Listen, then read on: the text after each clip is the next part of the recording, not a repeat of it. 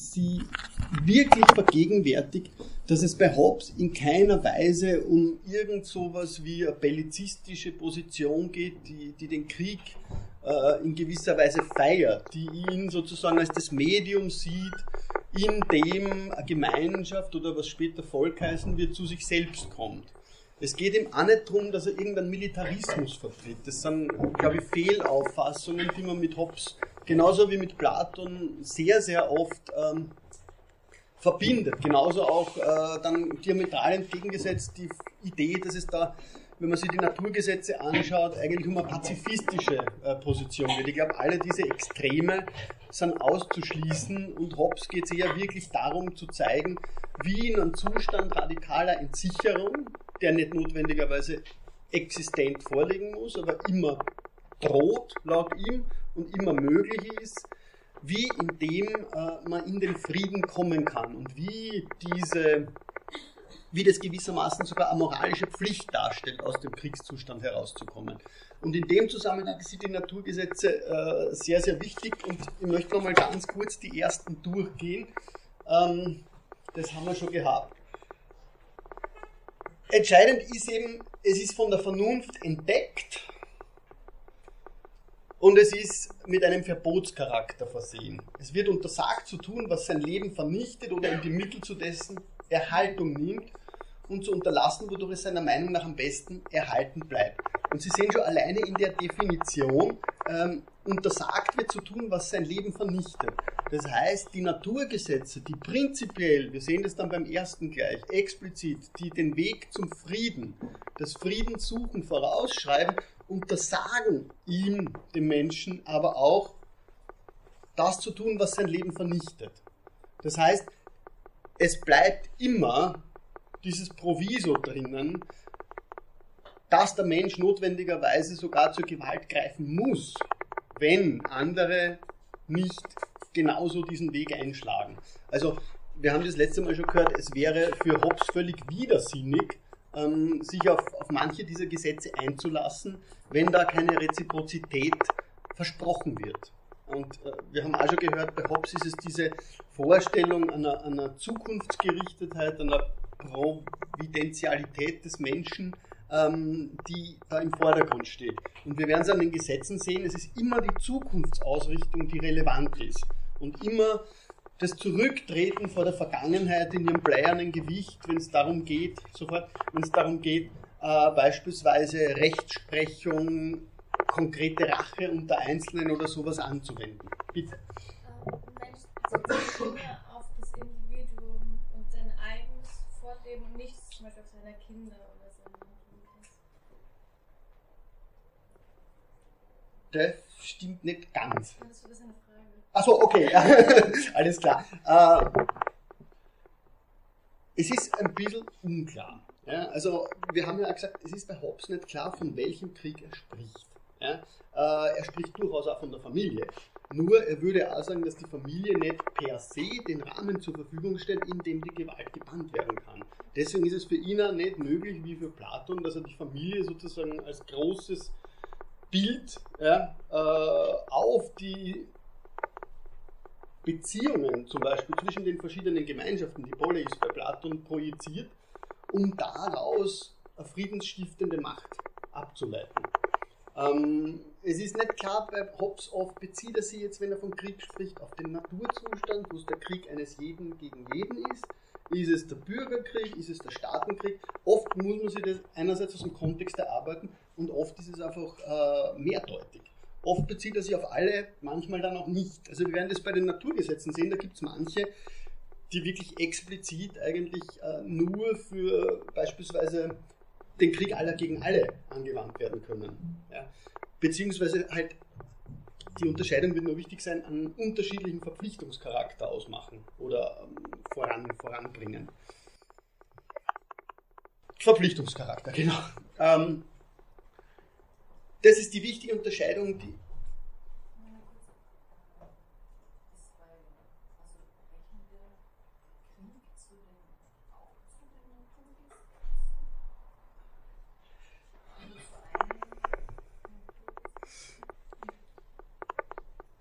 Recht.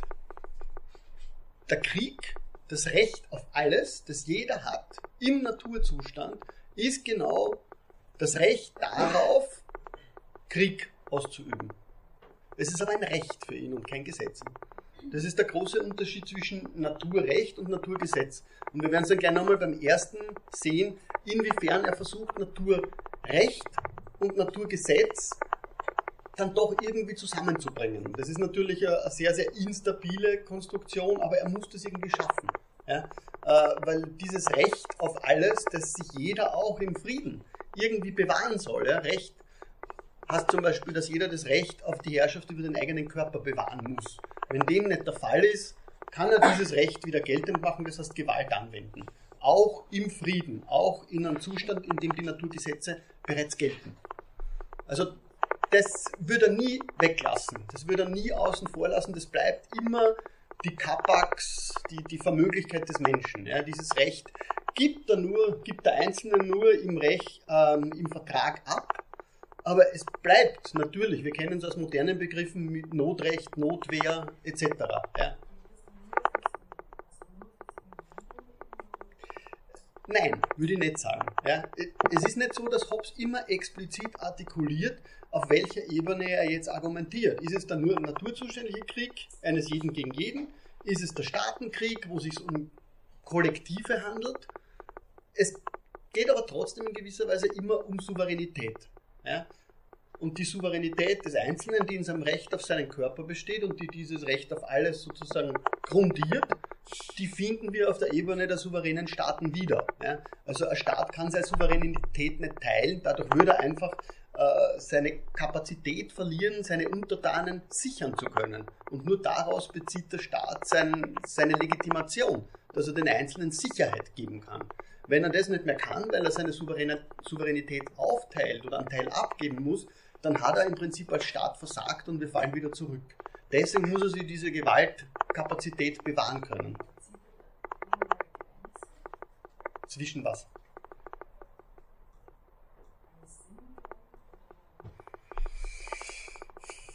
Das müssten Sie mir nur genau erklären, das habe ich nicht.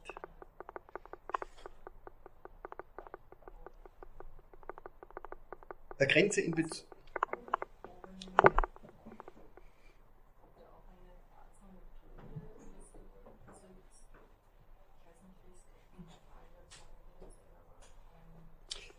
Kommen wir vielleicht auf die Frage zurück, wenn wir uns die Naturgesetze genauer angesehen haben. Weil die Naturgesetze sind natürlich im Prinzip eine ganz, ganz methodische Herangehensweise an die Frage, die den ganzen Leviathan eigentlich vorantreibt. Also einerseits, wie komme ich aus dem Krieg in den Frieden? Inwiefern ist dieser Übergang durch die Schaffung einer Institution im Horizont eines Vertrags zu leisten? Und inwiefern ist dieser Vertrag selber durch Später wird es heißen, bei Weber durch das Monopol staatlicher Gewaltsamkeit gekennzeichnet. Und was bedeutet es, dieses Monopol zu besitzen? Für die Frage danach, wer ist der Souverän? Ja? Und ich glaube, das kann ich leider nicht machen, aber spannend wäre es, sich anzuschauen, was Hobbes über das Militär sagt und über das Soldatentum und, und die soldatischen Tugenden und so. Das war ja bei Platon ganz entscheidend, bei Hobbes ist der Soldat eine sehr, sehr ambivalente Figur, ganz ähnlich wie teilweise bei Platon, wo er auch mit List und so äh, überzeugt werden muss, in die hierarchische Gesellschaftsstruktur einzutreten, um dort zu funktionieren. Das ist bei Hobbes sehr ähnlich, ja? weil, weil der Soldat ist natürlich der, der für den Leviathan und für seine Existenz zentral ist, weil er eben diese Gewalt verkörpert, die den Untertanen Sicherheit bietet. Gleichzeitig ist er aber auch eben eine Gefahr im Falle vor allem des Bürgerkriegs. Und was man, weiß ich nicht, bei Machiavelli, wenn es nur darum geht, dass man im Kampf eine kollektive Vertu, also eine Virtue, eine Tugend ausbildet, das ist bei Hobbes total fraglich, ja, weil dadurch gewinne ein Teil, der im Staat ganz zentral ist, vielleicht eine viel zu starke Position, ja, die den Staat von innen dann zu bedrohen beginnt. Also da haben wir wieder diese Bürgerkriegsproblematik, die bei Hobbes also zentral ist. Aber gehen wir mal vielleicht rein und ich frage Sie dann noch einmal, äh, wenn wir da zu einem Zwischenergebnis kommen, ob das vielleicht da Hinweis auch auf die Methode ist oder ob das zumindest von ähm, hilfreich ist. Erstes Naturgesetz nochmal kurz. es ist eine Vorschrift oder allgemeine Regel der Vernunft, dass jedermann nach Frieden streben sollte, soweit er Hoffnung hat, ihn zu erlangen, und dass er ihn, wenn er ihn nicht erlangen kann, alle Hilfen und Vorteile des Krieges suchen und von ihnen Gebrauch machen darf. Der erste Teil erhält, enthält das erste und grundlegende Naturgesetz, nämlich Frieden zu suchen und zu halten. Der zweite enthält die Summe des Naturrechts, nämlich uns mit allen nur möglichen Mitteln zu verteidigen. Also Frieden zu suchen und zu erhalten, nach Frieden streben, das Naturgesetz wird zusammengespannt mit dem Naturrecht, uns mit allen Mitteln selbst zu erhalten. Sie erinnern sich an diese Kategorie der Selbsterhaltung, die Hobbes ganz, ganz in den Vordergrund gestellt hatte. Darum, darum geht es eigentlich. Die Selbsterhaltung, die in erster Linie ähm, angestachelt ist durch diese Angst vor dem anderen, durch diese Angst vor dem Tod, äh, die das Leben des Einzelnen so kurz und uninteressant und was er immer er da sagt, macht. Ja? Ähm, uninteressant sagt er nicht. Das ist, wie wir gesagt haben, äh, durchaus eine Formulierung, die sie auch auf der Ebene des zwischenstaatlichen Krieges finden lässt. Also da bei dem Naturgesetz sieht man ganz deutlich, wie dieses Recht, das beibehalten werden muss, auch wenn nur in Potentialität, eines ist, das sowohl für den Einzelnen gilt als auch für die Kollektive. Vielleicht wichtig zu sagen ist noch, dass die Naturgesetze, wir haben das, äh, wir haben das ja gehört, eigentlich keine Freiheit zu etwas äh, darstellen und explizieren, sondern vielmehr eine Art Verpflichtung dass sie also in einer gewissen Weise Normen verkörpern, äh, die eben im Dienste der eigenen Selbsterhaltung zustande kommen und stehen. Aber wir haben auf der einen Seite diese intuitive Ausrichtung auf Selbsterhaltung, von der Hobbes ausgeht, und auf der anderen Seite das Wissen um die adäquaten Mittel, die das nur möglich machen. Und zwischen den beiden besteht eben wirklich ein radikaler Abgrund. Wie wie kann ich, wenn die Mittel, die ich dazu in der Hand habe, solche sind, die das eigentlich unmöglich machen, weil sie uns halt in so eine, in so eine Situation gegenseitigen Terrorisiertseins, gegenseitiger radikaler Abschreckung bringen, wie komme ich da raus? Das ist ähm, genau die Frage, die Hobbes mit der Formulierung der Naturgesetze zu überwinden versucht. Ja. Sie sind nicht Gesetze in einem irgendeinem formalen Sinn, sie sind nicht gesatzte Gesetze. Es gibt ja eigentlich noch keinen äh, bürgerlichen Zustand, in dem solche Gesetze ausformuliert und instituiert worden wären, sondern ähm, es sind, ja, es ist relativ schwer, den Status zu fassen, den sie haben. Ja. Äh, sie sind, wie er oft sagt, intuitiv, sie sind aber gleichzeitig von der Vernunft geboten. Die Naturgesetze verpflichten für Hobbes, kann man auch sagen, im Rückgriff auf das, was er die menschliche Natur nennt. Das heißt, insofern ein Zuwiderhandeln dem Menschen schädigen würde. Also sie haben immer im Hintergrund diese Idee der Selbsterhaltung, die auf der einen Seite über Gewalt, Gewalterfahrung Eingang findet, auf der anderen Seite aber diesen Versuch, äh, diese Anwendung von Gewalt möglichst zu minimieren, um sich dadurch nicht selbst wieder in der Zukunft zu schaden.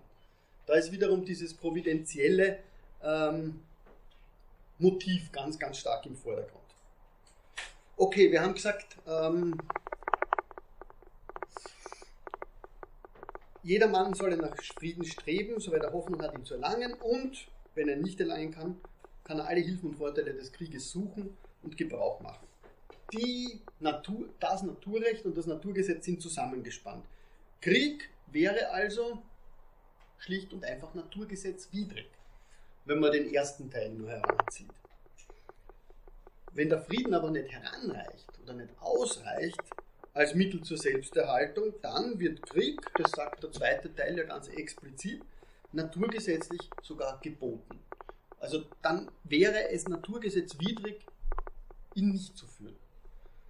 Und die, wie gesagt, um die Dynamik geht es mir jetzt eigentlich die ganze Zeit, die muss man verstehen. Inwiefern versucht er da Gegensätzliches unter einen Hut zu bringen? Ja?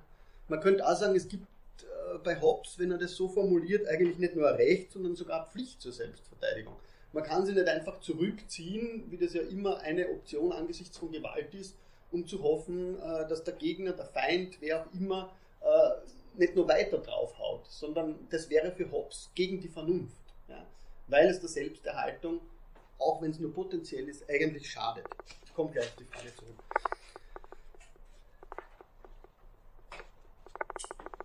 Ich wollte noch einmal zurück, weil wir haben das kurz übersprungen. Ähm, diese Verpflichtung, die mit den Naturgesetzen einhergeht. Das ist vielleicht noch ein ganz wichtiger Vorbehalt, den man einführen muss. Er unterscheidet da von Geltung in Foro interno und in Foro externo. Und das ist ganz, ganz entscheidend, weil die meisten Gesetze eigentlich, soweit sie auf der Ebene von Staaten vor allem Anwendung finden, überhaupt nur in Foro interno äh, verpflichten. Schauen wir, was das meint. Er schreibt, die Naturgesetze verpflichten stets vor dem Gewissen, aber in der Praxis nur, wenn Sicherheit vorhanden ist. Die Naturgesetze verpflichten in foro interno, das heißt, sie zwingen zu dem Wunsch, dass sie Platz greifen mögen. Aber nicht immer in foro externo, das heißt zu ihrer Umsetzung in die Tat. Denn wer in einer Zeit, muss das wahrscheinlich heißen, und an einem Ort, an dem niemand sonst so handelt, maßvoll und lenkbar wäre und alles erfülle, was er verspricht, würde sich nur zur Beute anderer machen. Entgegen der Grundlage aller Naturgesetze, die auf die Erhaltung der menschlichen Natur abzielen. Also dieses sich zur Beute anderer machen, das ist genau der vorher angesprochene, das vorher angesprochene Proviso. Und wer wiederum bei hinreichender Sicherheit, das ist die andere Seite der Medaille, dass andere dieselben Gesetze gegen ihn befolgen, sie aber selbst nicht befolgt, sucht nicht Frieden, sondern Krieg und folglich die gewaltsame Vernichtung seiner Natur. Und das ist noch ein ganz entscheidender Satz, der noch ähm, im Fortgang unserer Überlegungen ganz wichtig sein wird, äh, weil der eigentlich ein gewisses Credo von Hobbes unterfangen ist, aber mehr und mehr in Frage gestellt wird durch die Entwicklung des Krieges in der Gegenwart, nämlich, denn es kann niemals sein, dass Krieg das Leben erhält und Frieden es vernichtet. Okay, vielleicht jetzt die Kollegin, Sie hatten sich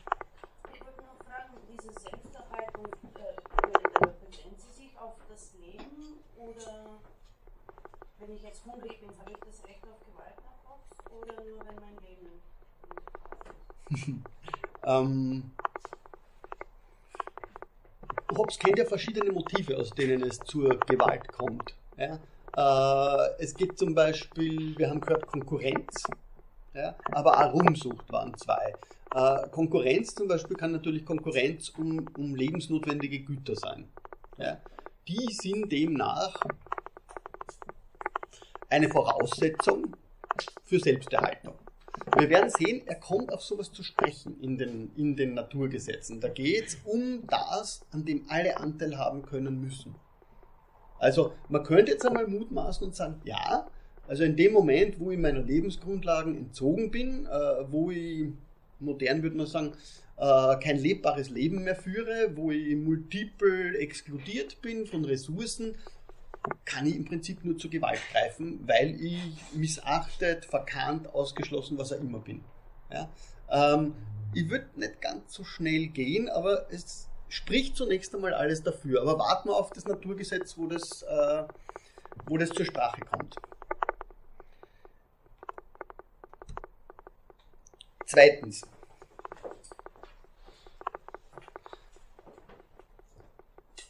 Also noch einmal, das Selbsterhaltungsgebot, das das erste Naturgesetz auch beschreibt, hat einen gewissen Widerspruch sicher in sich.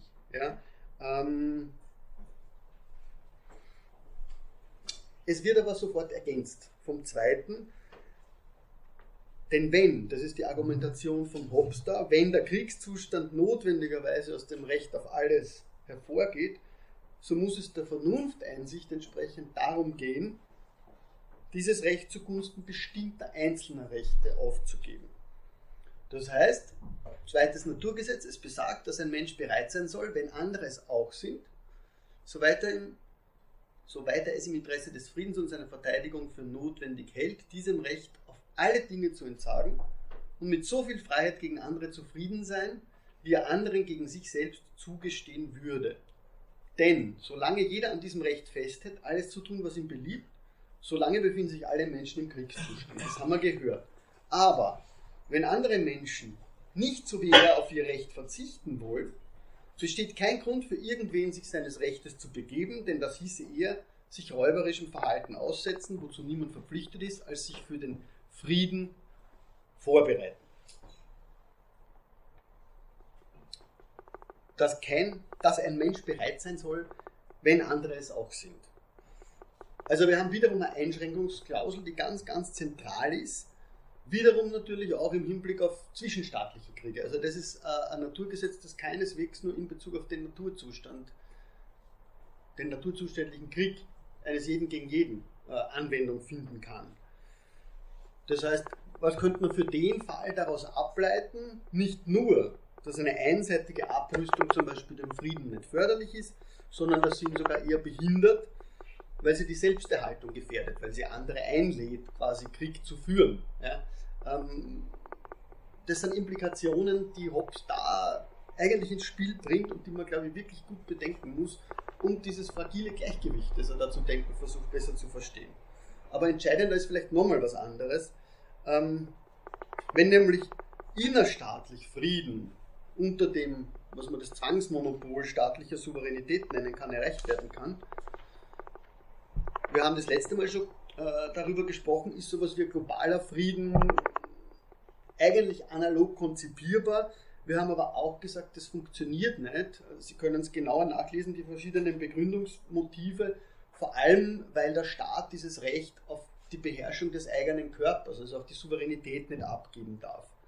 Ähm, da kündet sich, habe ich das letzte Mal argumentiert, sowas wie ein anerkennungstheoretisches Motiv an, ja, wo die Souveräne sich entgegenstehen, ohne dass sie vollständig auf ihre, dass sie irgendwie auf ihre Souveränität verzichten könnten, sich aber doch wechselseitig Spielräume abgewinnen müssen. Also das ist dann das, was Hegel so die Herausforderung von Hobbes genannt hat, nämlich aus dieser radikal reziproken Verfestigung der Gegensätze einen dynamischen Widerstreit zu machen.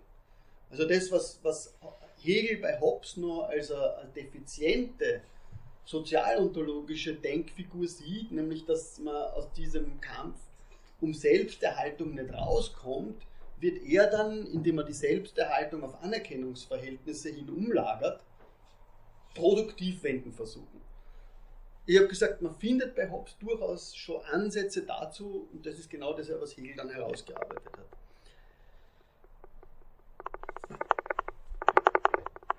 für die Hobbsche Argumentation vielleicht, aber ohne dass wir jetzt ähm, auf diese in, zwischenstaatliche Ebene mehr eingehen und auf die Frage, naja, wie äh, überstaatlicher Souverän aussehen kann, das ist die Frage, die Rousseau und Kant gestellt haben und auch Hegel natürlich, aber viel negativer es gesehen hat, äh, wäre vielleicht nur Folgendes zu sagen. Das auf zwischenstaatlicher Ebene der Kriegszustand unvermeidlich ist, das haben wir ja anhand mancher Zitate gesehen, heißt überhaupt nicht, das würde ja die ganze Suche nach äh, Naturgesetzen konterkarieren, heißt überhaupt nicht, dass damit der Frieden als das Leitmotiv aufgegeben ist. Im Gegenteil. Auch im Krieg auf der Ebene zwischen Staaten sind die Akteure von den Naturgesetzen her, also naturgesetzlich angewiesen, Gewalt untereinander nur so weit anzuwenden, wie es zur jeweiligen Erhaltung erforderlich ist. Das heißt, Gewalt wird auch da einer durch und durch rationalen Begrenzung zu unterwerfen versucht, sage ich einmal. Das heißt, auch wenn Hobbes, der denkt eben nicht an so einen globalen Superleviathan, der denkt nicht an irgendwelches internationales Recht, kein kodifiziertes Völkerrecht oder so, auch wenn er das nicht im Kopf hat, so hat er doch den Versuch, glaube ich, unternommen, verschiedene Motivationen für Krieg und verschiedene Fragen nach der Prävention von Krieg und der Minderung von Krieg durchaus in die Naturgesetze hinein zu reflektieren. Vor allem jene ähm, natürlich, die wie er das argumentiert, mit den Krankheiten des Staates zu tun haben. Also wir haben davor schon gehört, da war zum Beispiel diese geteilte Souveränität, was überhaupt nicht funktioniert. Das, das äh, ist eine undenkbare Sache, die man vor allem mit Bezug auf die griechische Antike oft ventiliert. Aber auch äh, vielleicht ein Beispiel noch.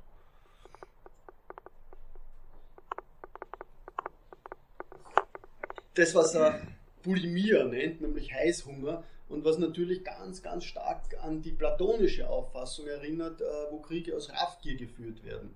Ja, ähm, wir können den unersättlichen Appetit oder Heißhunger nach Vergrößerung des Herrschaftsbereichs dazu zählen, zusammen mit den unheilbaren Wunden, die man oftmals dabei vom Feind empfängt, oder aber auch die Geschwülste unvereinigter eroberter Gebiete. Ja, also die Rationalität gebietet es, nicht aus Heißhunger nicht aus Raffgier Kriege zu führen, weil das, was man sich damit einhandelt, möglicherweise ähm, der Selbsterhaltung des Staates, moderner würde man sagen, der Staatsräson zuwider ist, entgegengesetzt ist, was Konsequenzen nach sich ziehen kann, die der Souverän nicht ertragen kann, weil es zu innerlicher Zersetzung führt und so weiter und so fort.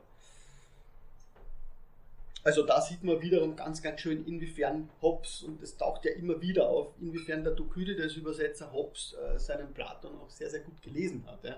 Weil alle diese Motive, die Sie bei Platon finden, hier und jetzt im Fortgange dann auch alle hereinkommen. Gut.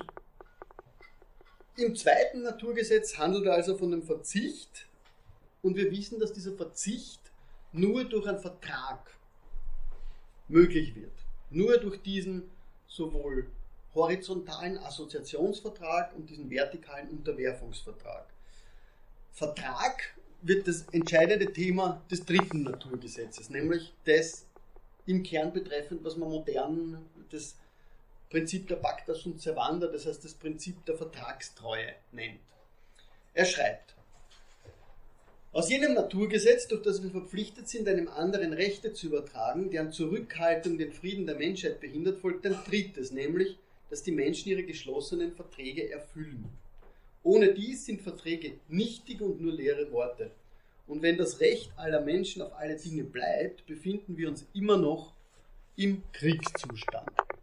Und er schließt dann an, und in diesem Naturgesetz bestehen Quelle und Ursprung der Gerechtigkeit.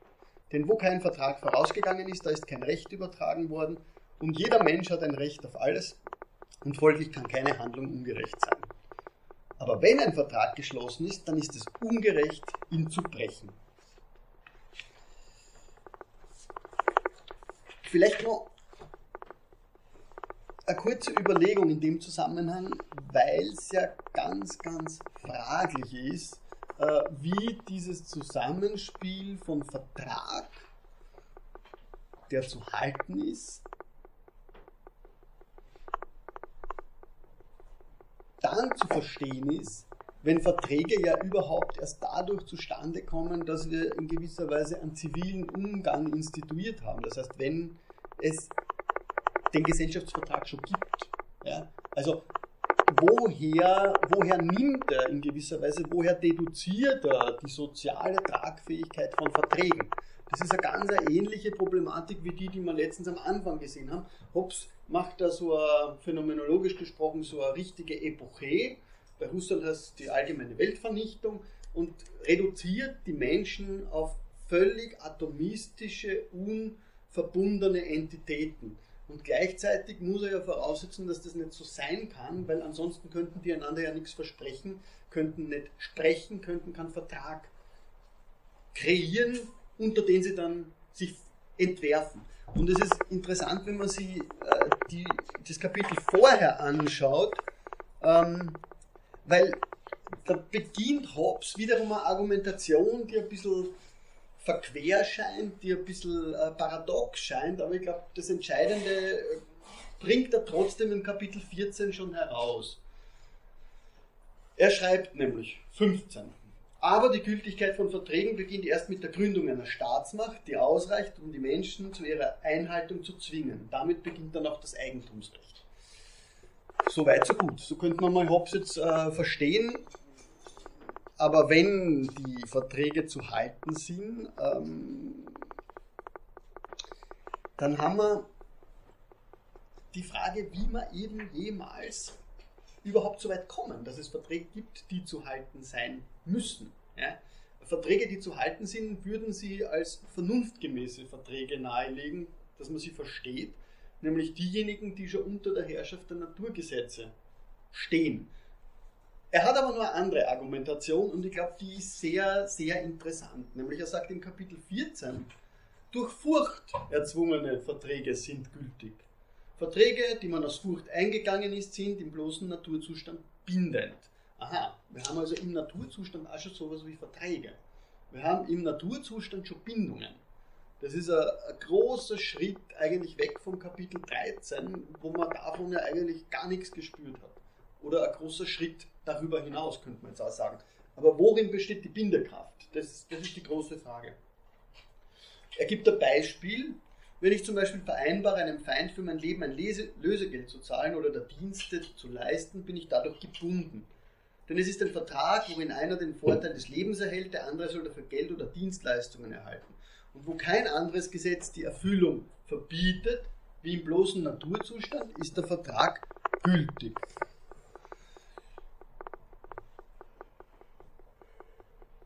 Und dann kommt der entscheidende Schritt, nämlich woher leitet er, woraus leitet er diese Gültigkeit ab?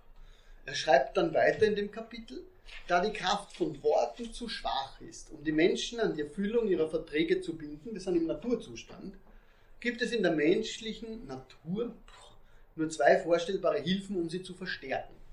Und dies sind entweder die Folgen eines Wortbruchs oder der Ruhm oder Stolz, den Anschein zu erwecken, dass man ihn nicht nötig hat. Die Gemütsbewegung, auf die man rechnen kann, ist Furcht und sie hat zwei allgemeine Objekte. Das eine ist die Macht unsichtbarer Geister, das andere die Macht der Menschen, bei denen man damit Anstoß erregt. Also diese, diese Argumentation führt uns wieder auf ein ganz, ganz anderes Motiv zurück. Ja. Nicht mehr das Motiv der Selbsterhaltung, demgemäß ich ja den Vertrag überhaupt nicht einhalten müsste. Ja. Weil was verpflichtet mich im Naturzustand dazu, wo ich ein Recht auf alles habe? Was verpflichtet mich dazu? Ein Vertrag, den ich eingehe und dessen Brechen für mich viel produktiver, viel, viel ähm, gewinnbringender sein könnte, zu halten. Ja? Zwei vorstellbare Hilfen. Ja? Die Folgen eines Wortbruchs. Ich werde selber unglaubwürdig und kann auch in Zukunft keine Verträge schließen, weil niemand mit mir Verträge schließen will. Oder der Ruhm und den Stolz den Anschein zu wecken, dass man ihn nicht nötig hat. Ruhm und Stolz. Also wiederum das, was wir auch vorher schon gehört haben, wo dieses Moment ja, so zentral wurde, ja, dass die Menschen ähm, um, ihres, um ihrer Würde, um ihres Ruhmes willen ja, grundsätzlich bereit sind, alles zu tun.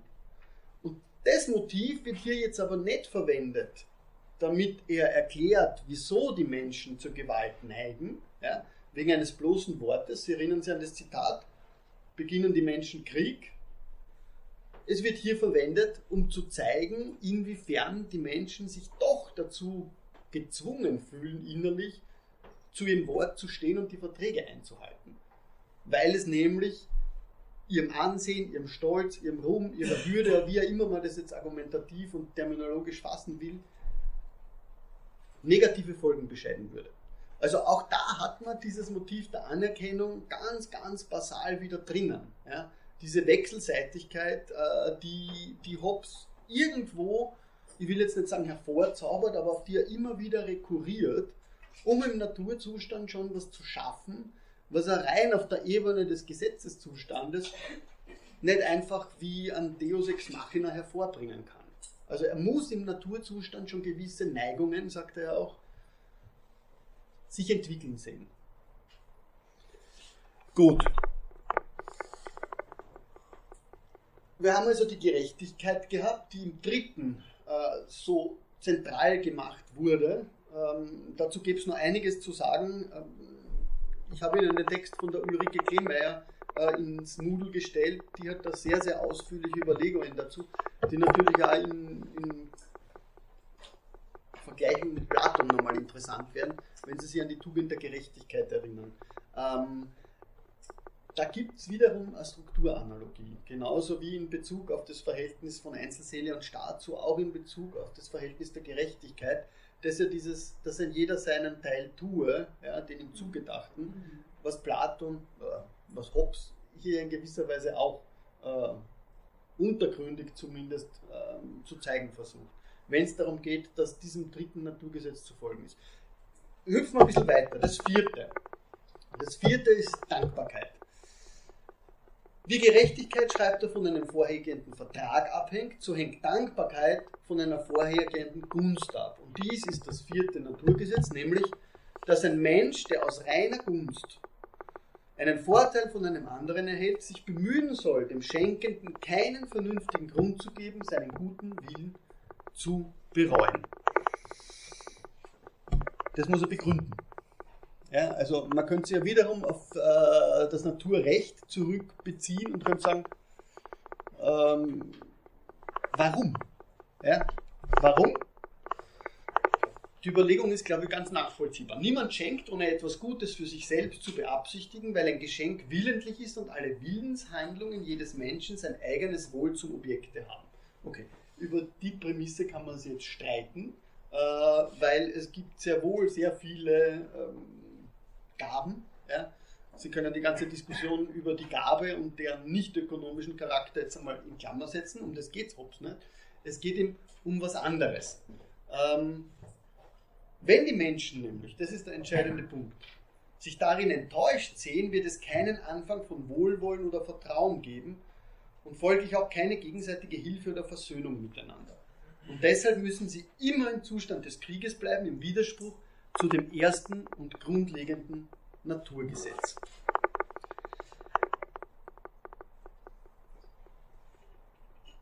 Dankbarkeit. Ähm, er leitet daraus ganz unmittelbar, unmittelbar ein weiteres ab. Ähm, ich würde vielleicht noch ganz kurz aber bei der Dankbarkeit stehen bleiben, denn da gibt es einen sehr interessante Überlegungen, die die Ulrike Kleemeyer ausführt. Ähm, nämlich dass man an dem Naturgesetz sehr deutlich sieht, wiederum mal sieht, wie weit der Kriegsbegriff bei Hobbes zu fassen ist. Ja? Ähm, die Undankbarkeit, und wir sind ja unzweifelhaft auf der Ebene von Individuen, wenn man das liest, wird deutlich, die Undankbarkeit eines Einzelnen, so argumentiert sie gegenüber einem anderen, ist bereits eine kriegsförderliche Haltung hat das irgendwas mit Krieg im größeren Sinne, mit Krieg im zwischenstaatlichen Sinne zu tun? Ähm, sie würde argumentieren, ja, und zwar insbesondere, weil die Gunst überhaupt nichts mit einer Haltung der Menschenfreundlichkeit zu tun hat, sondern wiederum nur mit diesem Motiv der Providentialität. Und dieses Motiv der Providentialität ist für die kollektive Entität, für die kollektive Identität vielleicht noch maßgeblicher für Hobbes als auf der Ebene des Einzelnen. Das sieht man dann besonders gut im fünften Naturgesetz, das er ganz unmittelbar anschließt, ähm, das aber, und da ist es besonders greifbar, wenn Sie sich an diese äh, Idee der Unterscheidung von Foro interno und Foro externo erinnern, bei dem ganz klar ist, das kann nur auf der Ebene des Gewissens äh, Geltung beanspruchen. Ähm, und Hobbes würde das auch explizit ablehnen, dass man das sozusagen maßgeblich macht, dass es mehr als auf dieser internen Ebene verpflichten können soll.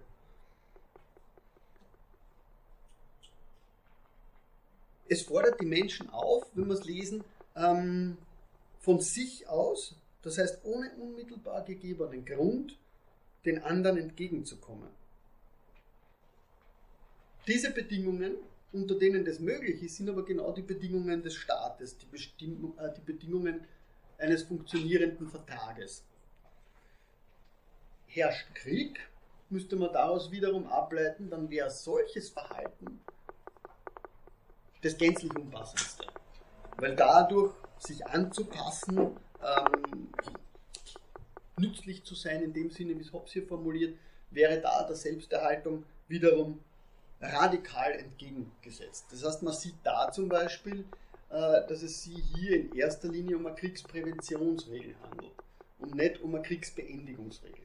Also, wenn Sie sich den Text von der Kleemeyer anschauen, die spielt es, was man hier so ganz knapp als Unterschied zwischen Prävention und Beendigung äh, festmachen kann, die spielt es für die einzelnen Gesetze sehr schön durch, auf welcher Ebene die in den Krieg in gewisser Weise eingreifen, einzugreifen versuchen und wo die überhaupt ihren archimedischen Punkt jeweils haben, ob auf der Ebene des Naturzustands oder auf der Ebene äh, des zwischenstaatlichen Kriegs oder teilweise dann auch auf der Ebene des Bürgerkriegs. Aber das ist, wenn man die, wenn man die Naturgesetze bei Hobbes liest, ist es zunächst einmal völlig unklar. Weil, es, weil er das selber nicht eben in, in der gewünschten Schärfe eigentlich unterscheidet und weil man sie wirklich erst zusammenklauben muss, was er jeweils damit meint. Also fünftes Naturgesetz vielleicht, das ist auch sehr schön, weil er das so wunderbar äh, exemplarisch wiederum ausformuliert. Ich glaube, beim neunten wird es dann am fantastischsten, aber langsam. Ein fünftes Naturgesetz ist Entgegenkommen, das heißt, dass jeder Mensch danach streben soll, sich den übrigen anzupassen. Dazu mögen wir in Betracht ziehen, dass es in der Eignung der Menschen zur Gesellschaft eine Verschiedenheit der Natur gibt, die aus der Verschiedenheit ihrer Eigenschaften entspringt, nicht unähnlich jener, die wir bei Steinen sehen, welche man zur Errichtung eines Bauwerks zusammengetragen hat. Also schöner kann man dieses, dieses dekompositorische Verfahren überhaupt nicht exemplifiziert sehen. Ja. Es geht eigentlich darum, wie man aus Steinen ein Gebäude zusammensetzt. Ja.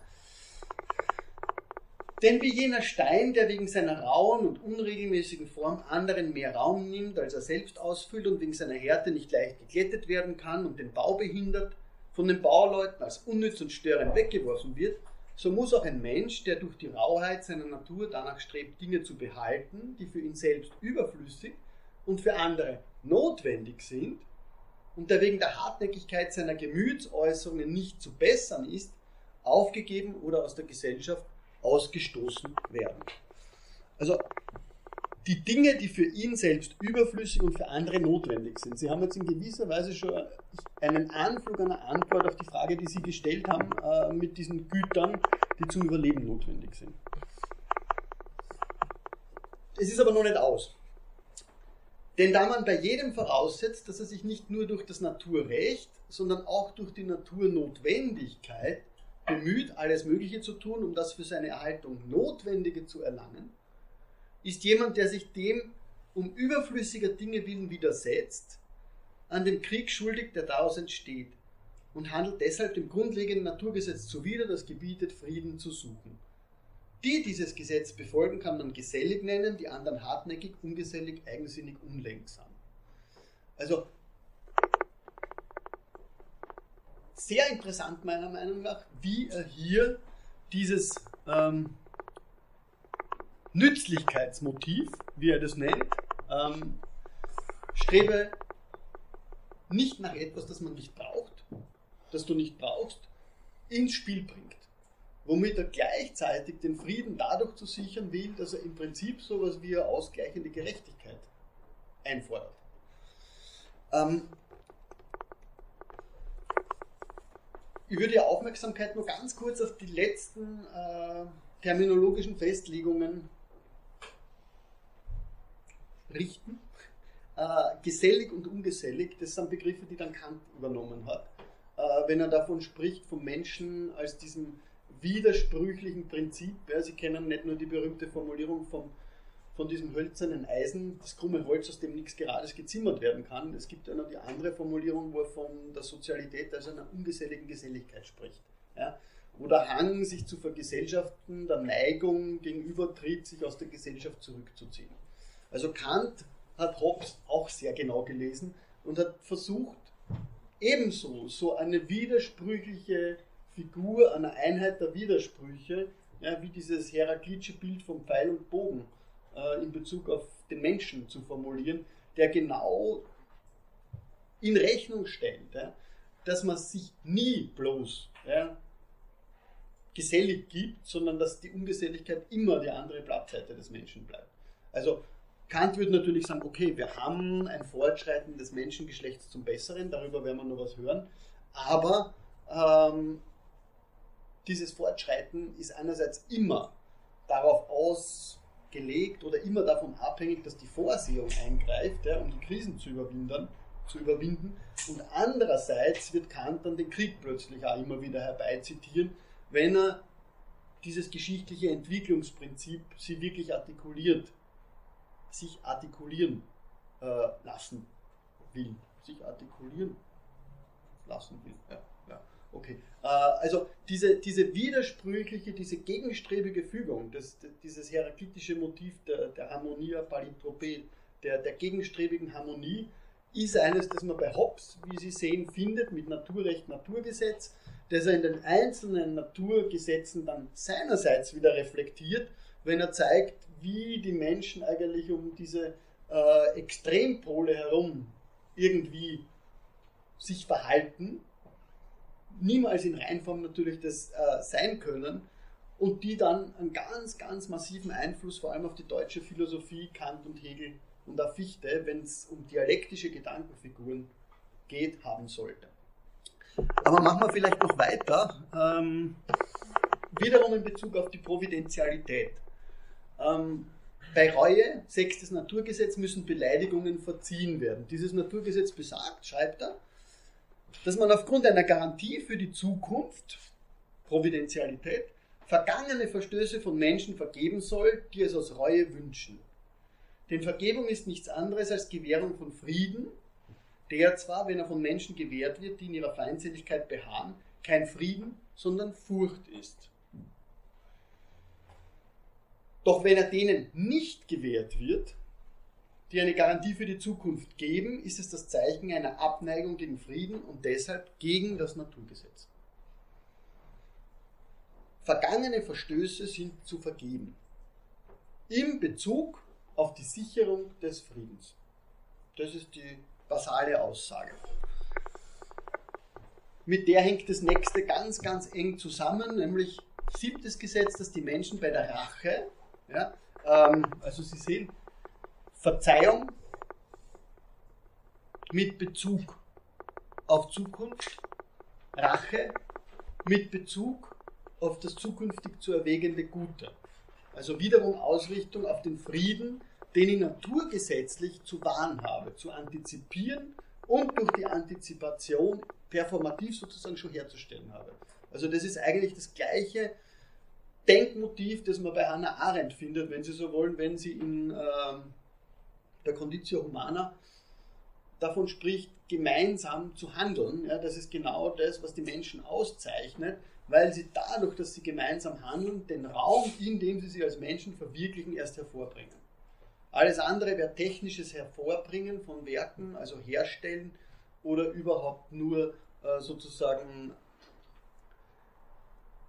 die eigene Subsistenzsicherung. Ja? Also Handeln bedarf dieser Antizipation eines Raumes des gemeinsamen Handelns, in dem die Menschen dann auch gemeinsam für Arendt erscheinen können. Gut, davon redet Hobbes nicht, aber im Prinzip ist es ein ganz ähnlicher Gedankengang. In seinen Worten, dass die Menschen bei der Rache nicht die Größe des vergangenen Bösen berichten sollen, sondern die Größe des zukünftigen Guten.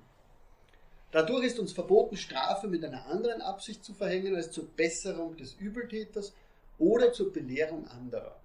Ich meine, dieses oder zur Belehrung anderer ist ein interessanter Beisatz, der eigentlich so dem, dem Tenor des ganzen Gesetzes ein bisschen zu widersprechen scheint. Ähm, aber darüber bin ich mir überhaupt nicht klar.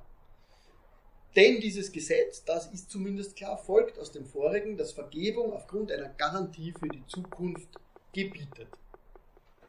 Also wiederum, das ist ein rein aufgrund rationaler Erwägungen,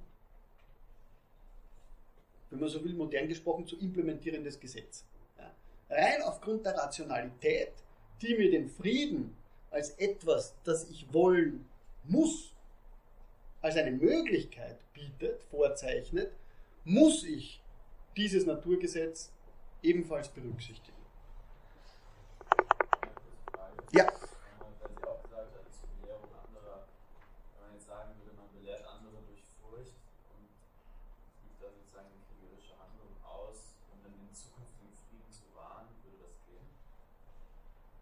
Das ist sicher ein Moment bei Hobbes. Ja? Ich meine, ansonsten würde er sowas nicht schreiben. Ja? Und ich meine, wir, wir haben das letzte Mal ja ein bisschen darüber gesprochen, dass es bei Hobbes dieses entscheidende Motiv gibt, dass der Leviathan ähm, in dem alle Gewalt in Macht transponiert werden soll, die latente Gewalt dieser Macht permanent auch repräsentieren muss. Ja? Wenn der Leviathan äh, sozusagen ähm, nicht mehr symbolisch auch diese Gewalt repräsentiert, ja, dann ist es eine Einbuße an Souveränität für Hobbes bereits. Die ist bereits dann damit da. Ja? Also deswegen redet er ja auch davon, dass es sowas wie Terror geben muss, ja? den der Leviathan äh, rein durch das Zeigen der Insignien der Macht und so weiter und so fort ausübt. Ja? Der muss in gewisser Weise an diese Gewalt, die im Naturzustand droht, permanent erinnern, nämlich in der Art und Weise, wie er sie selber verkörpert, als der Garant für Sicherheit. Wenn dem nicht so wäre, könnten die Leute permanent auf die Idee kommen, es ist ja alles super lustig und äh, wir halten uns wieder an unser naturrechtliches Vermögen. Ja. Das wird ja dadurch genau verhindert, dass der Leviathan permanent darauf hinweist, äh, dass er diese souveräne Macht ist, die überhaupt nur das jetzt in Szene setzen konnte.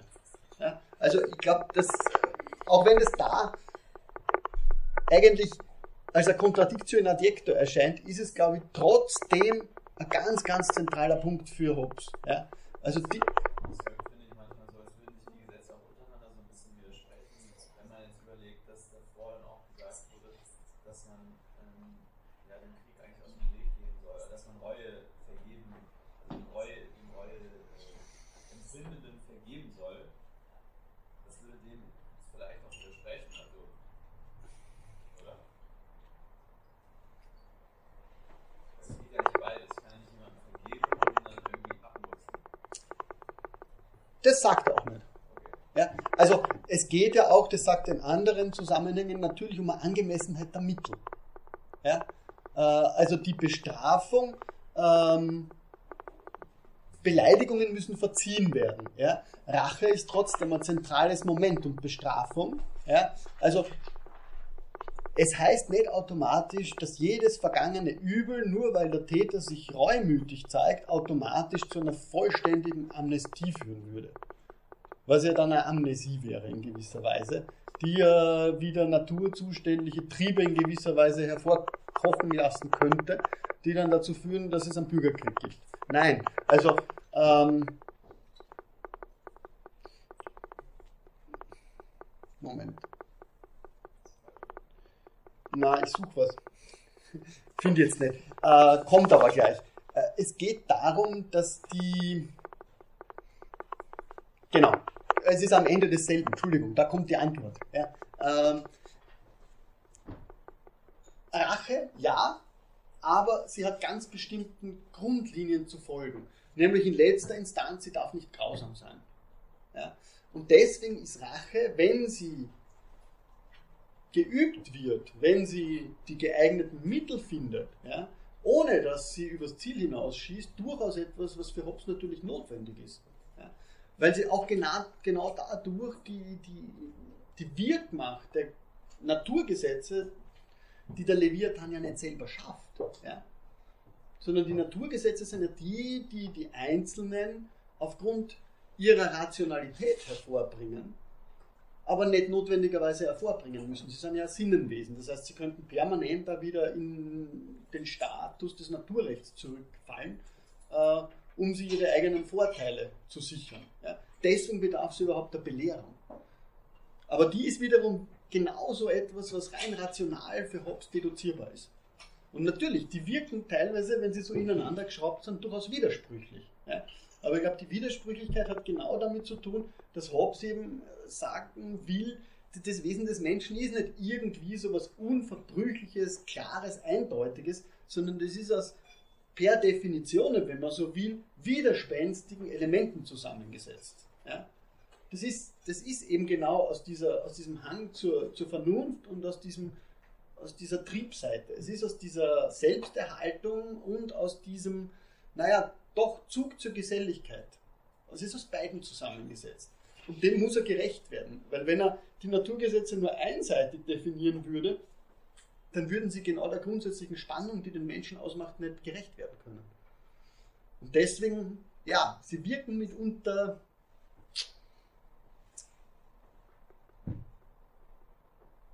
inkongruent würde ich nicht sagen, aber und inkohärent auch nicht. Ja? Aber sie wirken, sie wirken sehr artifiziell mitunter auch, ja? weil sie eben permanent versuchen, diese anderen Elemente auch zu berücksichtigen.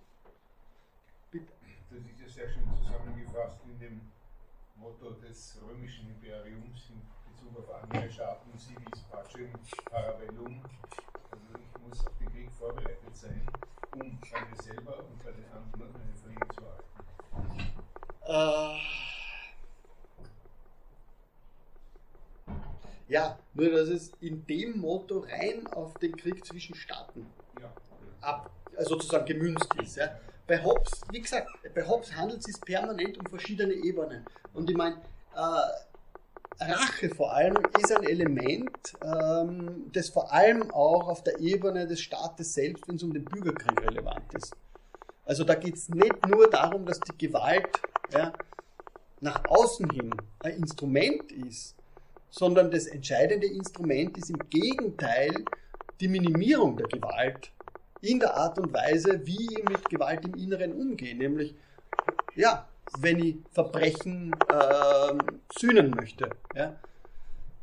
Also die staatliche Ebene wird mehr und mehr entscheidend werden. Das, das, ich hoffe, ich komme heute noch dazu. Weil natürlich der Punkt ist, dass Hobbes mit seiner Idee des Leviathan im Endeffekt nichts anderes will, als Frieden im Inneren zu sichern. Und der Tendenz nach geht das immer auf Kosten einer Gewalt nach außen. Und das wird auch bei Hobbes klar, das ist schon klar geworden in so manchen äh, Überlegungen, wo man klar gesehen hat, ja, also der, der sich da den Naturgesetzen unterwirft, äh, diese Gemeinschaft, die jetzt inneren Frieden hergestellt hat, die hat permanent mit Kanonen, wie er schreibt, auf andere zu zielen, die hat permanent ihre Selbstverteidigung hochzuschätzen, die hat permanent zu verhindern, dass sie als willfährige Beute für andere äh, sich zu verstehen gibt. Ja? Also da geht es um eine Gewalt im Inneren, die der Leviathan ausübt, um im Inneren Frieden zu sichern. Das hat zwei Konsequenzen. Das wären eigentlich die Schlussfolgerungen zu Hobbes. Erstens, dass die Gewalt im Inneren in gewisser Weise unsichtbar wird, die der Leviathan ja braucht. Wir sehen es mit der Rache, wir sehen es an diesen Dingen. Und dass andererseits aber die Gewalt nach außen gegenüber den anderen Staaten als eine völlig legitime Aktion dieses, dieser Staatskonzeption zu gelten hat. Ähm, ich finde ein bisschen, also ich verstehe nicht ganz, warum man sagt, dass es die Naturgesetze rein rational irgendwie erkannt werden. Also so die Selbsterhaltung und, und das Soziale sind ja eher so, es verstanden habe, Affekte irgendwie des Menschen. Und also wie, wie das zusammenspielt und wie der Mensch sich da verhalten sollte, ist eher etwas, was dann das Erfahren und ähm, Genau. Ja, ähm, also, es ist, es ist für Hobbes exakt das Zusammenspiel. Es ist nicht rein rational, ja, sondern die Naturgesetze sind sozusagen eine intuitive Rationalität, die sich andeutet. Ja. Sie werden durch Erfahrung permanent korrigiert, modifiziert, wenn man so will. Sie sind sozusagen immer der Erfahrung ausgesetzt. Ja. Aber gleichzeitig gibt es dieses rationale Motiv, das er mit der Selbsterhaltung in Zusammenhang bringt. Und es ist beides. Es ist beides. Er sprach ja, wir haben es gesehen im Artikel 13 davon, er sprach ja von Gemütsbewegungen, die den Menschen zum Frieden geneigt machen. Und trotzdem braucht er permanent die Rationalität, weil die Gemütsbewegungen allein permanent übers Ziel hinausschießen würden. Ja. Also die, die würden zum Beispiel, äh, wie er es am Beispiel sagt, die würden zum Beispiel für Abrüstung äh, eintreten, ja, wiewohl die einseitige Abrüstung, wenn man es rational betrachtet, dann wiederum ein völlig kontraproduktives Resultat zeitigen würde. Er braucht beides. Er geht von den Affekten. Also was die Rationalität, die Vernunft, was die zuständig ist ähm, und für was die Effekte zuständig sind, oder ähm, ist das nur so schemenhaft skizziert? Also dazu müsste man sich wesentlich genau den ersten Teil des Leviathan anschauen, äh, wo er vom Menschen handelt und wo er ganz genau definiert, äh, was er unter Affekt und was er unter Rationalität versteht. Okay. Ja, also darüber, das sind dann auch die Sachen, die er in Dekive äh, argumentiert hat, aber dann auch nochmal ganz anders in, in, in der Abhandlung vom Körper, wo es mehr um die Affektivität geht. Auf der Ebene, in dem zweiten Abschnitt, ähm, bleibt es ein bisschen offen. Ja. Aber für ihn ist Rationalität in erster Linie mal Zweckrationalität, instrumentell. Okay. Ja. Äh, nichts anderes. Also da sind wir noch weit von modernen Rationalitätsvorstellungen entfernt. Das kann man auf jeden Fall festhalten.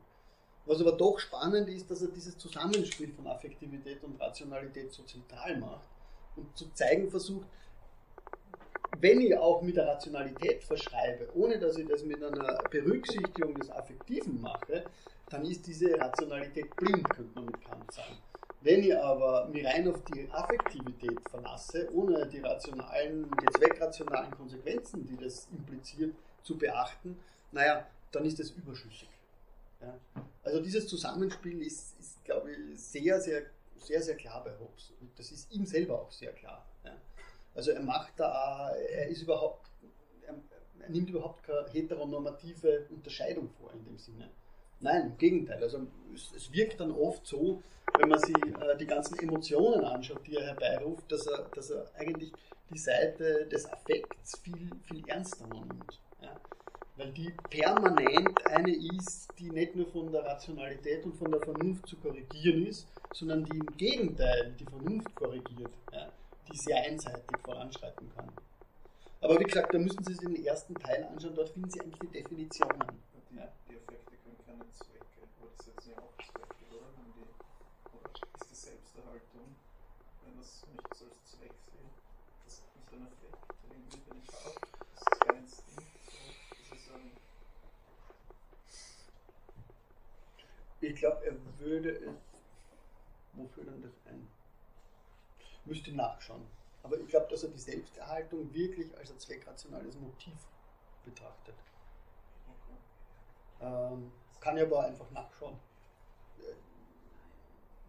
Das kommt nämlich früher vor. Also dort, wo er im Kapitel 13 äh, den Begriff wiederum verwendet, definiert er ihn nicht. Also da müsste man, ja. Ist aber ganz gut, weil der erste Teil sehr schön gerastert ist und die Definitionen einfach zu finden sind. Okay. Wenn ich es nicht vergesse, mache ich es das nächste Mal, sonst schreiben Sie mir bitte. Ähm, aber wir waren nur kurz da, glaube ich. Ja. Ähm, bei dem siebten Naturgesetz, wo es um Rache ging und die Frage war eben ja, inwiefern ähm, das etwas ist, das zur Belehrung auch dient. Rache, wie er schreibt, ist ohne Erwägung des Exempels und des künftigen Nutzens Triumph oder Frohlocken über den Schaden eines anderen, die zu keinem Ziel führen. Denn das Ziel ist immer etwas Künftiges. Und zielloses Frohlocken ist immer eitle Prahlerei und gegen die Vernunft. Und grundloses Zufügen von Schaden führt zum Krieg, der gegen das Naturgesetz ist und wird gewöhnlich mit dem Namen Grausamkeit bezeichnet. Also ich glaube, damit haben wir äh, eine Antwort auf die vorherige Frage, nämlich worin besteht das Maß? Ja, äh, grundloses Zufügen von Schaden. Ja, äh, Rache ohne Erwägung des Exempels und des künftigen Nutzens. Also da wird deutlich, dass natürlich ähm, Rache für ihn als ein ganz, ganz zentrales Element des sozialen Verkehrs eine Rolle spielt, dass er aber aufs Äußerste Wert darauf legt, äh, dass die nicht äh, dem entspricht, was man traditionell als Rache, die so in einer Eskalation eigentlich meistens mündet, versteht, sondern dass er sie von allem freihalten will, was sozusagen von, von irrationaler Gewaltanwendung künden würde. Ja? Was er hier im Allgemeinen unter, unter dem Begriff der Grausamkeit dann subsumiert.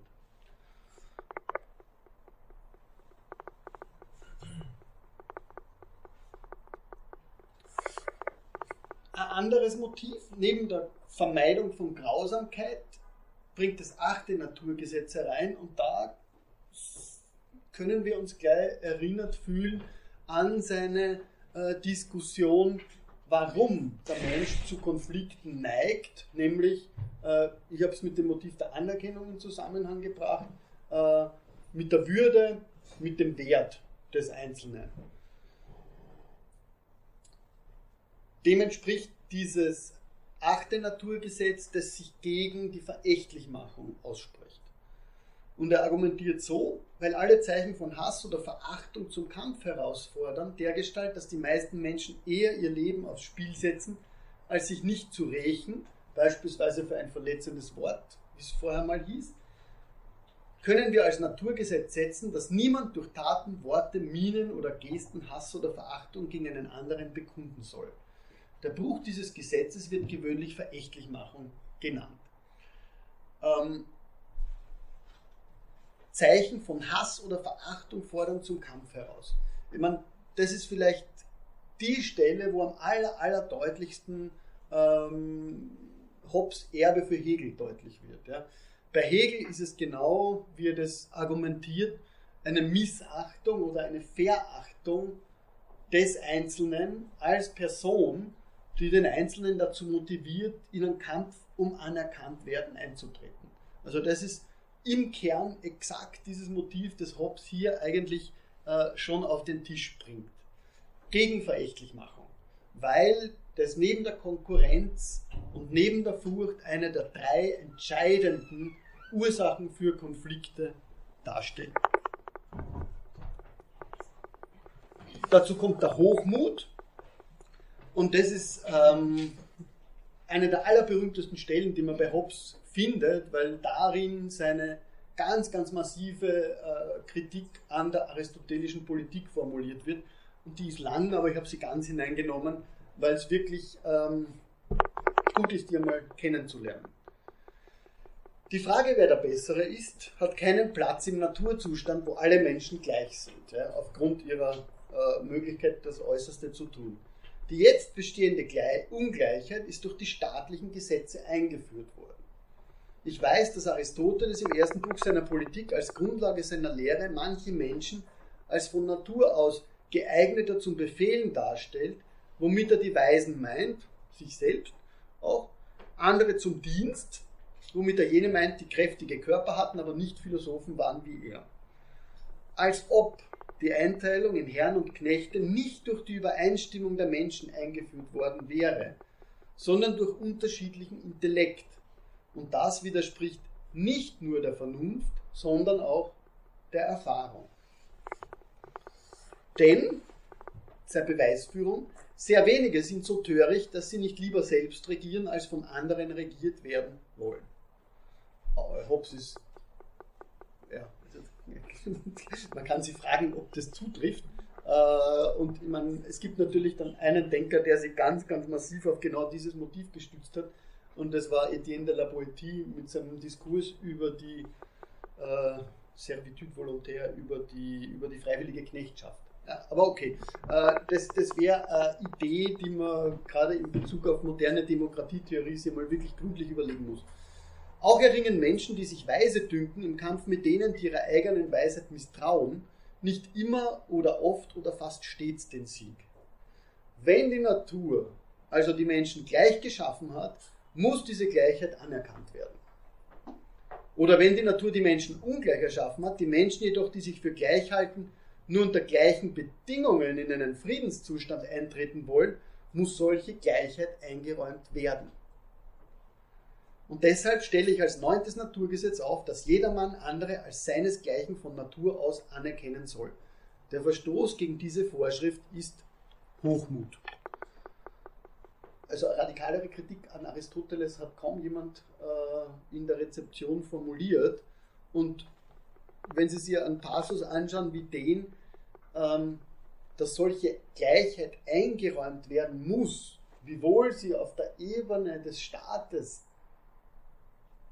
immer ungleicher ist, die eingeräumt wird, dann sieht man sehr wohl auch, was Hobbes eigentlich in Bezug auf die Gestaltung der Gesellschaft für äh, nicht nur konstruktives, sondern eigentlich so, auch sozialreformatorisches Potenzial mit dem Leviathan vorgelegt hat.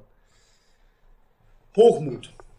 Machen wir schnell weiter, dass wir nur ein paar durchkommen, weil ich würde gerne zum Schluss noch ein bisschen eine Summe ziehen aus dem, was die Naturgesetze bei Hobbes wollen. Ähm, das Bescheidenheitsgebot äh, leitet er ebenfalls fast daraus ab, nämlich äh, niemand darf beim Eintritt in den Friedenszustand verlangen, sich ein Recht vorzubehalten, wenn er nicht einverstanden ist, dass es auch jedem der übrigen vorbehalten bleibt. Und da kommt jetzt gleich noch einmal äh, die Bezugnahme auf die allgemeinen, auf die allgemeinen, auf die allgemeine Nutzung des allgemeinen Gutes. Ich bin allgemeines Common Gut, mag ich noch nicht wirklich sagen. Ähm, aber Sie werden es gleich sehen, worum es geht. Er schreibt dann, wie es für alle Menschen, die Frieden suchen, notwendig ist, gewisse Naturrechte aufzugeben. Das heißt, nicht mehr die Freiheit zu haben, alles zu tun, was ihnen beliebt, ist es für das Leben des Menschen notwendig, einige zu behalten, wie das Recht auf die Herrschaft über den eigenen Körper, von dem haben wir schon gehört, auf die Nutzung von Luft, Wasser, Bewegung, Freizügigkeit beim Ortswechsel und alle anderen Dinge, ohne die ein Mensch nicht leben oder nicht gut leben kann. Diese Rechte, die zu behalten sind, äh, stehen damit überhaupt nicht zur Disposition. Also im Prinzip kann man jetzt auf die Frage, die Sie vorher gestellt haben, natürlich sagen, wenn einige diese Rechte für sich behalten, mir diese Rechte aber nicht eingeräumt werden, wenn ich also nicht leben oder nicht gut leben, und das ist wiederum ein Verweis auf Aristoteles natürlich, das gute Leben, dann darf ich eigentlich gar nicht anders, als dass ich mein Naturrecht auf Selbsterhaltung durch Krieg geltend mache. Was eine schwerwiegende Konsequenz ist, aber rein der naturrechtlichen Logik von Hobbes vollkommen gemäß ist. Aber Sie erinnern sich an die Nützlichkeit im siebten, die kommt jetzt in gewisser Weise wieder zurück. Wenn nämlich in diesem Fall beim Friedensschluss die Menschen für sich fordern, was die anderen nicht gewährt wissen wollen, handelt sie gegen das vorhergehende Gesetz, das die Anerkennung natürlicher Gleichheit gebietet und daher auch gegen das Naturgesetz. Die diese Gesetze befolgen, nennen wir maßvoll und die es brechen anmaßend. Die Griechen nennen die Verletzung dieses Gesetzes Pleonexia. Also ganz, ganz eindeutig. Ja, ähm, in dem Moment, wo mir solches geschieht, habe ich mich eigentlich um nichts anderes zu kümmern weil das Recht auf Selbsterhaltung immer noch alles andere subregiert. Also es gibt naturgesetzlich diese, dieses Recht auf gleiche Teilhabe an den Common Goods und da nennt er das Recht an der Oberfläche der Erde, am Wasser und so weiter und so fort. Und das ist per Naturrecht auch einzufordern. Und es ist interessant, äh, das Recht an der gemeinsamen Oberfläche der Erde zum Beispiel ist dann eines, das Kant im ewigen Frieden herbeizitieren wird. Wenn es darum geht, was er hier freien Ortswechsel nennt und so weiter und so fort, nämlich Kant geht es ja dann darum, ähm, naja, das allgemeine Recht auf Hospitalität, ja, ein, ein, ein Besuchsrecht, wer das nennt, leitet er daraus ab, dass die Oberfläche der, Men der, der Welt allen Menschen gleich eigen ist. Ja. Das ist wiederum ein Gedankengang, den er eigentlich von Hobbes übernommen hat. Gut. Die lasse ich vielleicht beiseite, Sie können die nachlesen. Ähm, das sind Gesetze, die ganz, ganz zentral die Rolle der richterlichen Gewalt betreffen. Die richterliche Gewalt ähm, ist selbst dadurch gebunden, dass sie gleich behandeln muss, Sie ist aber vor allem mit sehr vielen Rechten ausgestattet. Auch, dass diejenigen, die Streitsachen vorliegen haben, sich notwendigerweise einem Richterspruch zu unterwerfen und zu fügen haben, dass sie nicht ihre Richter, äh, dass sie das, die Richterschaft nicht in die eigenen Hände nehmen, ähm, aber auch, dass der Richter ähm, nicht nur parteilos, sondern auch, ähm, wie heißt das? No, 18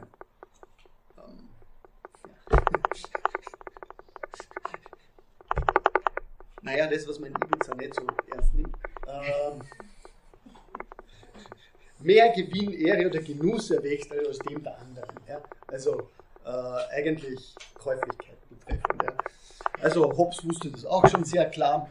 Äh, das hat er, Unabhängigkeit war im, vierten, im 16. Jahr. Genau. Unabhängigkeit, Unparteilichkeit, aber auch, ähm, na, wie nennt man das? Inkorruptierbarkeit. Ja. Also ich darf, bitte? Unbestechlichkeit. Unbestechlichkeit. Ja. Ähm, okay, lassen wir das. Ist nicht lustig, aber ist doch lustig. Ähm, das letzte, was er dann reinbringt, hat mit dem Besitz zu tun. Der Besitz, der kommt deswegen so spät rein, weil der Besitz überhaupt erst, wie wir beim dritten Gesetz, glaube ich, gesehen haben, der Besitz kommt ja überhaupt erst mit dem Vertrag, das heißt mit ähm, auf einer sehr späten Ebene herein, wohingegen es bereits so rudimentäre Verträge im Naturzustand gibt, die durch die Angst gewissermaßen signiert werden als dem Dritten, als dem allgemeinen übergreifenden Richter. Ja, äh, so kommt Besitz erst viel, viel später herein. Also wirklich erst dort, wo der Gesellschaftsvertrag etabliert ist. Und da ist es wiederum, ähm, mein Gott, ich schreibe schlecht, aber das hat damit zu tun, dass das Theodor nicht funktioniert, dass die Dinge, die sich nicht teilen lassen, wenn möglich gemeinsam genutzt werden, wenn es die Quantität des Dinges gestattet. Und das ist der Fall beim Wasser, das ist der Fall bei Lebensmitteln für Hobbes, äh, wo per Definition ein Anteil aller, das ist Hobbes Zeit, gewährt können, gewährt, gewährt werden kann. Ja? Also das steht für ihn nicht in Frage. Da gibt es nur keine, keine Kriege um Wasser, da gibt es diese Sachen in dem Sinne für ihn nicht als etwas, das er da hinein reflektiert. Natürlich, ich meine, es gibt sowas wie Hungersnöte und das ist dann sehr wohl ein Punkt, wieso er sowas überhaupt sagen muss. Ja? Nämlich, dass, dass das etwas ist, was naturgesetzlich überhaupt außer Streit gestellt werden müsste. Uneingeschränkt andernfalls im Verhältnis zur Anzahl derer, die ein Recht darauf haben. Also da nochmal dieses Motiv einer ausgleichenden Gerechtigkeit. Ja? Wenn jemand unter Bedingungen leben muss, die kein gutes, lebbares Leben ermöglichen, dann sind die im Blick auf alle mit einem Verteilungsschlüssel zu korrigieren. Das 13. ist die Geschichte mit dem Losentscheid, äh, wenn die Dinge nicht teilbar sind und wenn kein Erstbesitzrecht ausmachbar ist, äh, was er im 14. noch darlegt, was zwei sind, die ich eigentlich nicht ganz verstehe, deswegen springe ich drüber hinweg.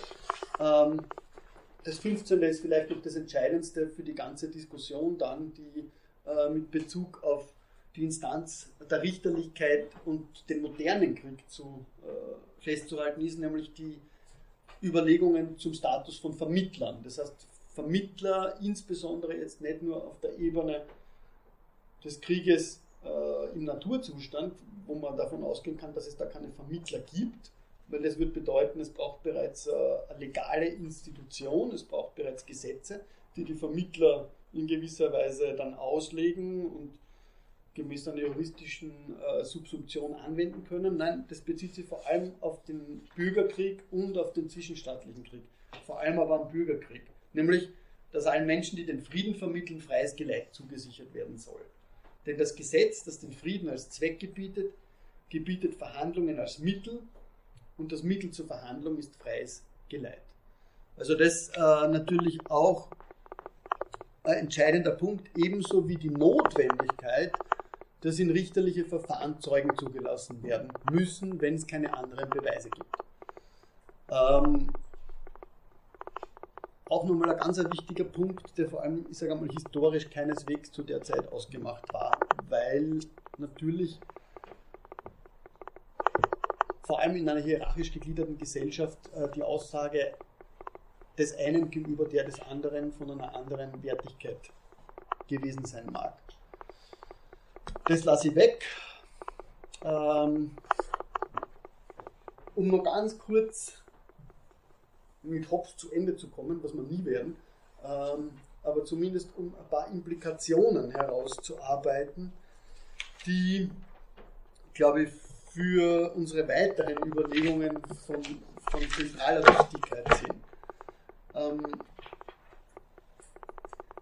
das Entscheidende ist einmal, wenn er sein ganzes Werk unter diese Auseinandersetzung mit dem Krieg stellt, haben wir einmal gesehen, der Krieg wird von ihm zwar als etwas, das im Blick auf den Frieden zu überwinden sei, verstanden, er hat aber zwischendurch immer auch dieses Motiv drinnen, dass der Krieg durchaus auch etwas Förderliches hat, nämlich vor allem für die Bevölkerung, die aus dem Krieg herauskommen will. Das erscheint jetzt zunächst einmal wieder wie ein Widerspruch, weil er ja sagt, im Kriegszustand, äh, da gibt es keine Kultur, da gibt es keine Ökonomie, da gibt es überhaupt nichts. An anderen Stellen sagt er aber, dass der Krieg durchaus förderlich ist, weil er die Menschen motiviert, mehr zu leisten, um aus diesem äh, Unbill rauszukommen. Und das Zweite, was den Krieg betrifft, ist diese Idee, dass der Krieg von sich selbst, nämlich wenn es um Krieg zwischen Staaten geht, dass der von sich selbst her eine gewisse Maßhaftigkeit an den Tag legt. Das schreibt er in, in der Abhandlung über den Staatsbürger sehr schön, äh, relativ im fünften Kapitel. Es ist ein abgedroschenes Sprichwort, dass unter den Waffen die Gesetze schweigen. Aber es ist auch ein sehr wahres, nicht bloß in Bezug auf die bürgerlichen, sondern auch in Bezug auf die natürlichen Gesetze. Wenn man sich bei ihnen nicht bloß mit der Absicht begnügt, sondern auch die Ausübung fordert, und wenn man unter Krieg den Krieg aller gegen alle versteht, wie er im reinen Naturzustande besteht, während in dem Kriege eines Volkes gegen ein anderes ein gewisses Maß eingehalten werden muss. Und das ist eine der seltenen Stellen, wo er die so explizit nebeneinander stellt und trotzdem ganz, ganz klar unterscheidet. Weil im Inneren ist durch den Leviathan Frieden herzustellen, der innere Effekte hat, der den Terror erfordert, damit der Leviathan seine Souveränität behält, der allerlei Vorrichtungen erfordert, damit diese Bodypolitik nicht zersetzt wird, also nicht zu viele Assoziationen und Vereine zuzulassen, also durchaus so ein bisschen in Richtung einer totalisierenden Politik geht und gelesen werden kann, der aber trotzdem im Inneren Frieden schafft. Gleichzeitig aber im Äußeren notwendigerweise Krieg hervorbringt, wie er sagt. Wir wären diesen Krieg zwischen Staaten nie los, weil eben die Leviathane ja, äh, sie in gewisser Weise durch diese Befriedung nach innen permanent als Gefahr nach außen präsentieren. Aber in diesem Krieg zwischen Staaten waltet, könnte man fast sagen, ein gewisses Maß. Es muss ein gewisses Maß eingehalten werden. Und das ist eben auch teilweise durch die Naturgesetze vorgeschrieben. Auch da wird die Rache nicht überschüssig werden. Auch da hat man all diese Dinge zu befolgen, wie das Grausamkeitsverbot vor allem. Auch da hat man Rechtsprechung mit Bezug auf die Zukunft zu leisten. Ja, also es sind alles Dinge für den zwischenstaatlichen Bereich, die er ebenfalls aus den Natur zu, Naturgesetzen abzuleiten erlaubt, sage ich mal. Er macht es nicht immer explizit, er macht selten explizit. Interessant ist nur der Punkt, weil der eigentlich genau das aufnimmt, was wir bei Thukydides schon hatten, nämlich die Seeräuberei. Äh, deswegen habe ich mir den nicht ähm, verkneifen können nämlich genau im Anschluss an dieses gewisse Maß, schreibt er, so gab es in alten Zeiten eine Lebensweise und eine Art Unterhaltserwerb, der Lestriquet, und ich habe keine Ahnung, was das für ein Wort ist, vom Raube leben hieß. Dies war unter den damaligen Verhältnissen weder gegen das natürliche Gesetz noch ohne Ruhm für die, welche es mit Tapferkeit und ohne Grausamkeit betrieben. Diese Räuber pflegten alles zu rauben, nur an dem Leben sich nicht zu vergreifen auch die pflügenden Stiere sowie alles Ackergerät zu verschonen. Indes ließen sie davon nicht ab, weil sie durch ein natürliches Gesetz sich verpflichtet fühlten, sondern nur im Interesse ihrer Ehre, um nicht durch übertriebene Grausamkeit den Verdacht der Furcht zu erregen. Warum ist, das, warum, warum ist dieses Zitat so spannend? Ähm, ich habe nicht die Zeit, dass ich es Ihnen explizit und umfang, umfänglich darlege, aber Erstens, ähm, es hat in gewisser Weise genau dort, wo die staatlichen Instanzen wegbrechen, trotzdem diese Notwendigkeit auf die Grausamkeit zu verpflichten in den Vordergrund gerückt. Und es zeigt, dass diese Art sozusagen, diese Kultur des Krieges eigentlich eine ist, die schon lange bestanden hat, bevor wir jetzt irgendwelche Naturgesetze aller Hobbes sozusagen dem Krieg aufoktroyieren können. Also das Spannende ist, äh, er geht da auf eine Vorzeit zurück, die er nicht näher spezifiziert und sagt aber gleichzeitig, auch in diesem Krieg gibt es gewisse Dinge, die nicht getan wurden. Genauso wie wir heute sagen, wir, können keine wir dürfen keine übertriebene Grausamkeit walten lassen, wir dürfen nicht, ja, erinnern Sie sich an Thukydides und Platon, wir dürfen nicht äh, die Kulturgüter verwüsten, etc. Also wiederum haben wir da eine historisch diachrone Vorgehensweise, die ganz, ganz spannend ist. Eine Minute noch, mehr Zeit haben wir nicht mehr. Ähm, die Implikationen, auf die ich das nächste Mal schon hinkommen will, oder die Konsequenzen, die diese ganz modern gesprochen ordnungstheoretische Diskursivierung der Gewalt, die Hobbes vorlegt hat, sind erstens die Befriedung im Inneren, die Bannung, die Hegung bedeutet keineswegs, dass die Gewalt aus diesem Innenraum verschwindet, sondern die wird sozusagen äh, in einen generellen Prozess der Vermachtung übergeführt, indem die Gewalt ihre Gesichter ändert. Stichwort Terrornormal. Dazu das nächste Mal mehr. Zweitens, diese, Sie erinnern sich, diese radikale Ausgesetztheit, diese radikale Prekarität der menschlichen, der Conditio Humana, der menschlichen Bedingung, die zu dieser Souveränitätskonstruktion äh, führt, zu dieser Monopolisierung mit dem Staat, der, der Gewalt im staatlichen Souverän, die beschwört, kann man direkt sagen, äußere Gewalt eigentlich herauf. Warum? Ist der Punkt, den wir uns genau anschauen müssen. Ähm, ich möchte schließen mit einem Zitat von Burkhard Liebsch, der letzte Woche da einen Vortrag zum Krieg gehalten hat ähm, und der das eigentlich sehr schön auf den Punkt bringt, wenn er sagt, die Diskussion um Hobbes und verwandte neuzeitliche Theorien politischer Souveränität hat sich weitgehend auf dieses Modell der Herrschaftssicherung durch monopolisierte Gewalt konzentriert. Also vor allem Max Weber dann, ja, das staatliche Gewaltmonopol. Ja. Wobei überhaupt nicht klar ist, wieso Weber davon so zentral ausgehen muss. Ich meine, der ist Zeuge einer vollständig diversifizierten Gesellschaftsstruktur und geht trotzdem von der Diskussion um Gewalt aus. Mit der Folge, das ist Liebspunkt, dass die speziell im Leviathan unverkennbaren Quellen innerer Gewalt kaum noch Beachtung finden. Stattdessen rücken die Gewaltverhältnisse in den Vordergrund, in die sich verschiedene machtstaatlich souveräne Subjekte in ihren äußeren Beziehungen verstricken. Münkler spricht von einer Rückverwandlung der Macht in Gewalt im Gefolge der neuzeitlichen Lehren politischer Souveränität. Nicht nur haben diese sich demnach vom aristotelischen Erbene, das heißt von einem teleologischen Begriff des Politischen, des zum guten Leben hin tendiert, emanzipiert und die politischen Verhältnisse einer fast nichts mehr ausnehmenden Vermachtung ausgeliefert. Sie haben auch dazu geführt, und das ist die entscheidende Konsequenz, die Gewalt im Staat zu konzentrieren und diesem zugleich nach außen freie Hand zu geben. Dagegen gelten sie im Inneren als so weit wie möglich pazifiziert. Der neuzeitliche Staat hat die bewaffneten Auseinandersetzungen aus dem Inneren des Staats verdrängt. Dadurch konnte er den Krieg jedoch nicht aus der Welt schaffen. Zitat Ende. Er bringt ihn zwischenstaatlich, und das ist dann die Geschichte nach Hobbes, vor allem im 16. und 17. Jahrhundert, und äh, damit werden wir das nächste Mal jetzt weitermachen, vor allem mit den klassischen deutschen Autoren. Er bringt sie nur in einer anderen Form hervor.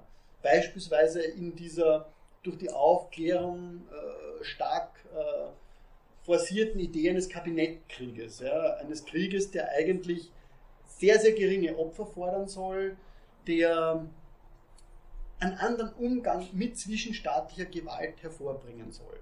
Ähm, der dann aber auch dazu geführt hat, vor allem mit der Französischen Revolution natürlich, äh, dass wiederum andere Akteure in den Vordergrund traten, wenn diese machtstaatlichen äh, Implikationen sozusagen Überhand gewinnen. Also das, was in Frankreich mit der Levée en masse, das heißt mit der allgemeinen Mobilmachung später eigentlich um sich greift und dann Schritt für Schritt in immer extremere Form zwischenstaatlicher Kriegführung mündet. Okay, aber mit Hobbes zumindest haben wir diesen zentralen Punkt äh, Befriedung im Inneren, die die Gewalt nicht los wird, versus Freisetzung und Legitimierung einer Gewalt zwischen Staaten, glaube ich mal, fest umkreist. Äh, wir werden schauen, wie Kant, Fichte und Hegel mit dem Krieg umgehen. Bis demnächst. Schönen Abend.